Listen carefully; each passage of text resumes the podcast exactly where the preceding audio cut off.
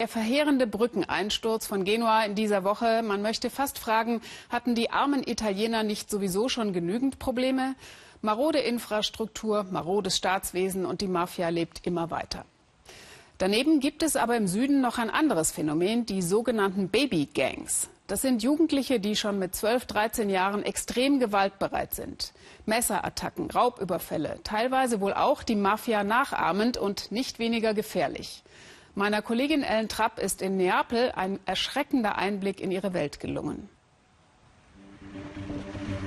Es ist weit nach Mitternacht. Für die Jugendlichen von Neapel beginnt das wahre Leben jetzt. Wir sind auf dem Weg zu einer Piazza in der Innenstadt, Treffpunkt der Babygangs.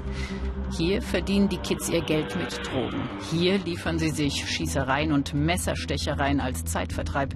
Hier hängen sie ab und würden auch mit uns gerne ins Geschäft kommen. Auch diese drei Jungs lungern dort immer rum. Sie wollen unerkannt bleiben. Sandkastenfreunde. Diebstahl, Drogen, Frauen. So beschreiben sie ihr Leben. Früher war das ein Spiel. Jetzt ist es unsere Arbeit. Wenn du mit der Mentalität aufwächst, verlierst du auch den Bezug zur normalen Arbeit. Was das bedeutet und auch zum Wert des Geldes, wenn du mal 3.000 oder 4.000 Euro die Woche verdienst. Der Staat hat Schuld. Er bietet uns keine Perspektive. Es gibt Arbeit für 80 oder 100 Euro die Woche. Mal ganz ehrlich, was sollen wir damit anfangen? Was die in einem Monat verdienen, verdienen wir in einer Woche. Von 80 Euro kaufen wir uns nur Zigaretten. Neapel, Stadt der Extreme. Die neapolitanische Mafia, die Camorra regiert hier und in den abgehängten Vierteln eben Babygangs. Jugendarbeitslosigkeit hoch, Kriminalität ebenso. Ihr Traum reich sein. Wir treffen Pietro Gioia, Ex-Drogenboss der Camorra, saß 22 Jahre dafür im Knast. Heute fühlt er sich verantwortlich für diese nachwachsende Generation. Denn er weiß nur zu gut, wie schnell die Kids abrutschen. Die Jugendlichen werden zu schnell erwachsen in Neapel. Plus diese gewaltverherrlichenden Videospiele. Das ist wie eine Sucht, eine Mode. Sie wollen zeigen, ich kann es besser als du. Ihnen gefallen Markenschuhe, Markenklamotten. Aber davon abgesehen mangelt es an Kontrollen von Seiten der Behörden. Die müssten sich mehr um diese Jugendlichen kümmern. Das passiert in unseren Vierteln einfach nicht. Arturo wurde Opfer einer Babygang. Wohlbehütet aus anständigem Hause.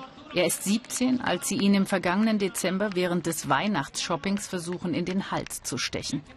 Nachmittags auf offener Straße, niemand hilft. Keiner will etwas gesehen haben. Beim Marathon wollen alle mit ihm um sein Leben laufen.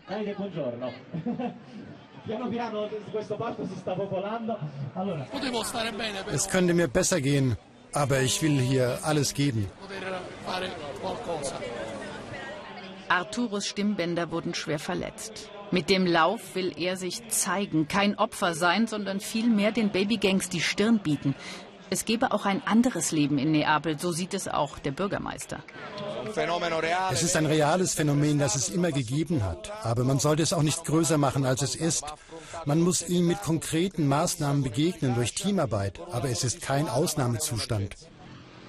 Das sieht die Anti-Mafia-Behörde anders, bewertet den Straßenkrieg als äußerst beunruhigend, gerade wegen der Brutalität und weil Babygangs ihre eigenen Gesetze schaffen. Angst wird weggedrückt.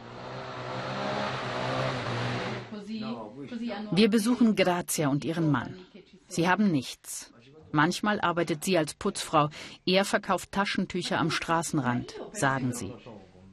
Ciro selbst saß in seiner Jugend im Knast und zwei der vier Söhne sind seit Jahren hinter Gittern. Der älteste Sohn sitzt lebenslänglich. Michele war zwölf, als er einen Polizisten angeschossen hat. Noch ein Kind.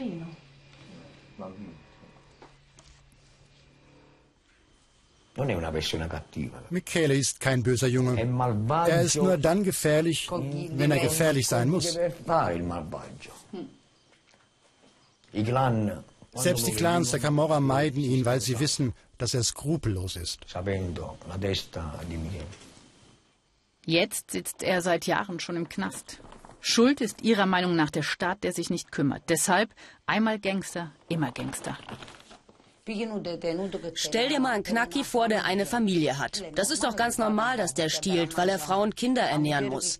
Wenn er aus dem Knast kommt, hat er keinen Job und sonst nichts. Dann ist es doch ganz normal, dass er, wenn er dich mit deiner tollen Tasche sieht, sie dir klaut. Die leben so. Auch ihre Kinder lebten so. Einmal die Woche besuchen sie sie im Gefängnis. Nach allem, was sie wissen, geht es ihnen dort gut. Wie im Hotel, sagen sie. Es ist keine Schande, auch weil er nicht der Einzige ist. Eine Schande ist, wenn man Kinder missbraucht. Kriminell zu sein für die Armen in Neapel ganz normal. In der Stadt erinnern Gedenkstätten an viele Jugendliche, die Opfer der Babygangs wurden. Der Weg aus der Kriminalität gelingt nur den wenigsten. Die Gefängnisse sind Schulen der Kriminalität. Wenn ein Jugendlicher ins Gefängnis kommt, dann ist er danach noch stärker kriminalisiert. Aber die Camorra ist was anderes. Babygangs wachsen in Vierteln auf, in denen es keine alteingesessenen Bosse gibt.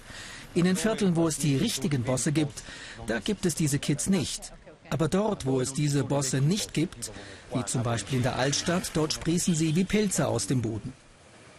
Die drei Gangster, Waffen, Messer, sie kennen keine Gnade. Was sie brauchen, nehmen sie sich, wem auch immer das gehört. Unrechtsbewusstsein, Fehlanzeige. Wenn ich mit jemandem streite, der überlegt nicht zweimal. Der sticht mich ab. Also muss ich ihn vorher abstechen.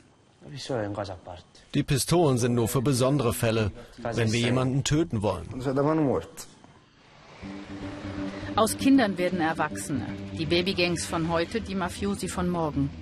Nachwuchsprobleme hat die Camorra keine.